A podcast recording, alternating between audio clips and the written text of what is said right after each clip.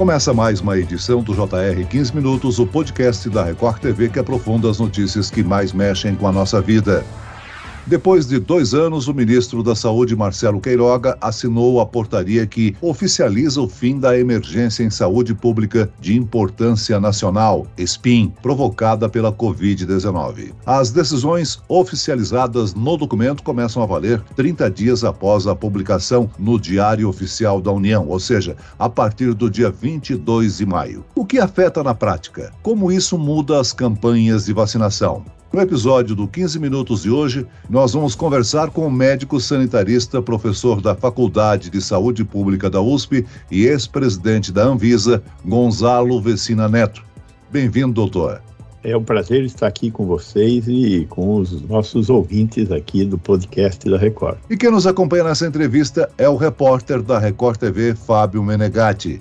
Fábio, essa portaria foi assinada na sexta-feira, mas conta pra gente qual o impacto na vida do brasileiro. Oi, Celso. Olá, doutor Gonzalo. É um prazer estar aqui participando com vocês do podcast, mais uma vez, né? Celso, a portaria, ela revoga o texto que está em vigor desde 2020. A SPIN foi um ato que resultou na criação de várias medidas de prevenção, controle e de contenção adotadas para o combate à pandemia. E a decisão pelo encerramento do estado de emergência foi atribuída atribuída à alta cobertura vacinal, ao cenário epidemiológico e à resposta e assistência do Sistema Único de Saúde, o SUS. O Celso, eu gostaria de aproveitar a oportunidade e perguntar ao nosso convidado, doutor, com o fim do estado emergencial por Covid, muitas medidas de combate ao vírus poderão ser anuladas. Estados e municípios sem medidas de restrição e prevenção, por exemplo, a obrigatoriedade do uso de máscaras, a exigência da vacinação em locais fechados. Agora, o Brasil está preparado para esse tipo de transição? Na minha opinião, não está preparado para essa transição. Nós passamos dois anos dentro do regime estabelecido pela SPIN e algumas das determinações da SPIN, por exemplo, a dispensa de licitação. Durante dois anos, alguns produtos, medicamentos, equipamentos de proteção individual estavam comprando com a dispensa de licitação. Ela torna muito mais rápida a capacidade de compra do Estado. Então, o Estado que, em média, com as leis que circundam essa área de compras, uma compra demora em torno de 90 dias entre pedir e chegar, ela pode cair para 30 dias entre pedir e chegar e até menos do que isso se houver pronta entrega. É, a contratação de pessoas para atuar em UPAs, em unidades emergenciais, é, também foi dispensado do concurso público. Um concurso público demora mais de seis meses para ser realizado. A contratação emergencial ela faz uma seleção pública que é muito mais rápida. Hoje existem muitos cargos que estão ocupados por contratação emergencial e que terão que ser transformados se o serviço deva continuar a funcionar em um concursado. Então, só aí nós temos muitas dificuldades a vencer e não houve um diálogo do governo federal, que é quem estabelece a SPIN, com os governos estaduais e municipais, inclusive os secretários estaduais de saúde e os secretários municipais de saúde se manifestaram através de suas respectivas associações, pedindo ao ministro que crie uma transição de pelo menos 90 dias para essas medidas. Temos ainda a questão da Anvisa, que é, em cima da SPIN teve a possibilidade da aprovação emergencial do registro de medicamentos e vacinas. É óbvio que a aprovação emergencial ela não retirou exigências de segurança e eficácia para colocar medicamentos no mercado, mas retirou algumas é, providências que são mais demoradas, como por exemplo a estipulação do preço que através do qual os medicamentos e essas vacinas seriam comercializadas. Esse momento da definição do preço é um momento duro, porque os produtores querem elevar o preço e a vigilância sanitária quer abaixar o preço. Os recursos destinados ao combate da Covid-19, eles poderão ser mantidos aos estados? Cabe ao Ministério dizer quais serão mantidos? O financiamento da saúde no Brasil, desde 2016, na vigência da emenda constitucional 95, está é, tá bastante contingenciado. No início da crise sanitária, em 2020, houve uma liberação importante de recursos, algo em torno de 40, 50 bilhões de reais. Já 2021, esses recursos foram diminuídos, então nós estamos num momento muito crítico do ponto de vista do financiamento. Eu acho que tem muito pouco recurso neste momento é, redirecionado fora da SPIN para a saúde. Eu acho que nesse ponto a SPIN não será tão desastrosa. Doutor, há critérios estabelecidos para terminar uma pandemia. Nessa situação, o Ministério avaliou a cobertura vacinal, o sistema público de saúde, para declarar o fim emergencial, né? Mas existem outros pontos que podem ser levados em consideração na tomada dessa decisão? Veja, dois conjuntos de decisão são realmente importantes e foram levados em conta: é a cobertura vacinal e o número de casos. O número de casos é uma bela de uma discussão epidemiológica. Quer dizer, qual é o número de casos aceitados para você dizer que saiu da fase epidêmica e entrou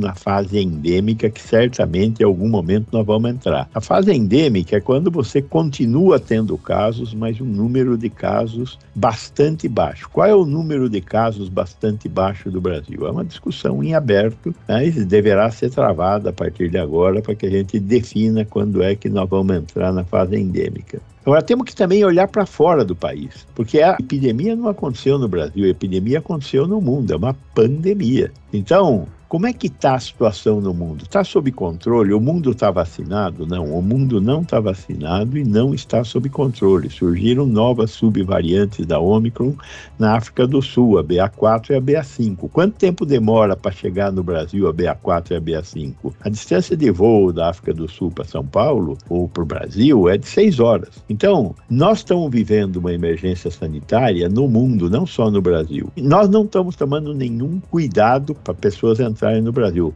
Você para ir para os Estados Unidos hoje tem que entrar lá com passaporte de vacina e com uma prova de um RT-PCR negativo. Para entrar no Brasil não precisa de nada. Portanto, nós não estamos controlando a possibilidade da reentrada de novas variantes e do recrudescimento dessa crise, como já assistimos com a Omicron, com a Delta, com a Gama e com a variante original. Então, eu acho que a, a medida da forma como foi tomada, ela ignorou o cenário mundial e ignorou as condições nas quais estados e municípios, que é quem, na verdade, operam o sistema de saúde, estão operando. O senhor salientou aí que há países com baixo número de vacinação. Né? A Organização Mundial da Saúde ainda mantém a classificação de pandemia porque a Covid, segundo a OMS, continua sendo uma emergência de saúde pública internacional, né? Preocupante. Muito preocupante. Veja o que está acontecendo no Sudeste Asiático. Nós estamos tendo um número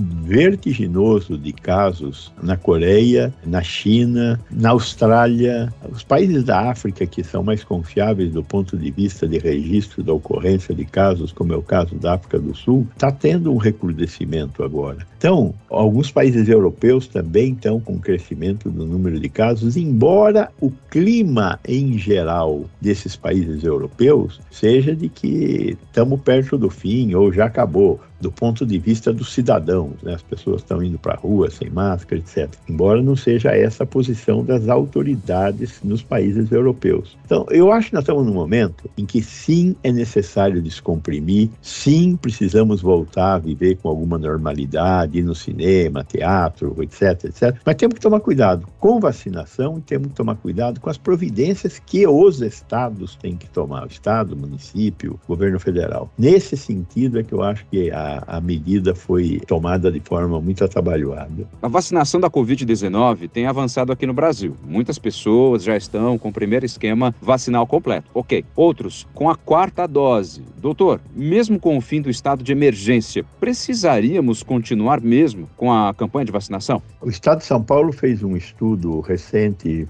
foi publicado isso, sobre a questão da mortalidade. Nesse estudo, a mortalidade de não vacinados no estado de São Paulo é da ordem de 330 pessoas por 100 mil habitantes. A mortalidade entre os vacinados é de 13 por 100 mil habitantes. Morre 26 vezes mais gente não vacinada do que gente vacinada. Então, a, a vacina, portanto, não protege contra ter a doença, mas Está provado que ela protege contra a morte e casos graves. Desses 13 que morrem, quase todos são portadores de comorbidades importantes, obesidade mórbida, doenças imunológicas, etc. Então, vacinar é fundamental. 80% da população brasileira já tomou as duas doses, mas só 40% tomou a terceira dose. É fundamental essa dose de reforço, porque o nível de produção de anticorpos cai 4 a 5 meses após a segunda dose.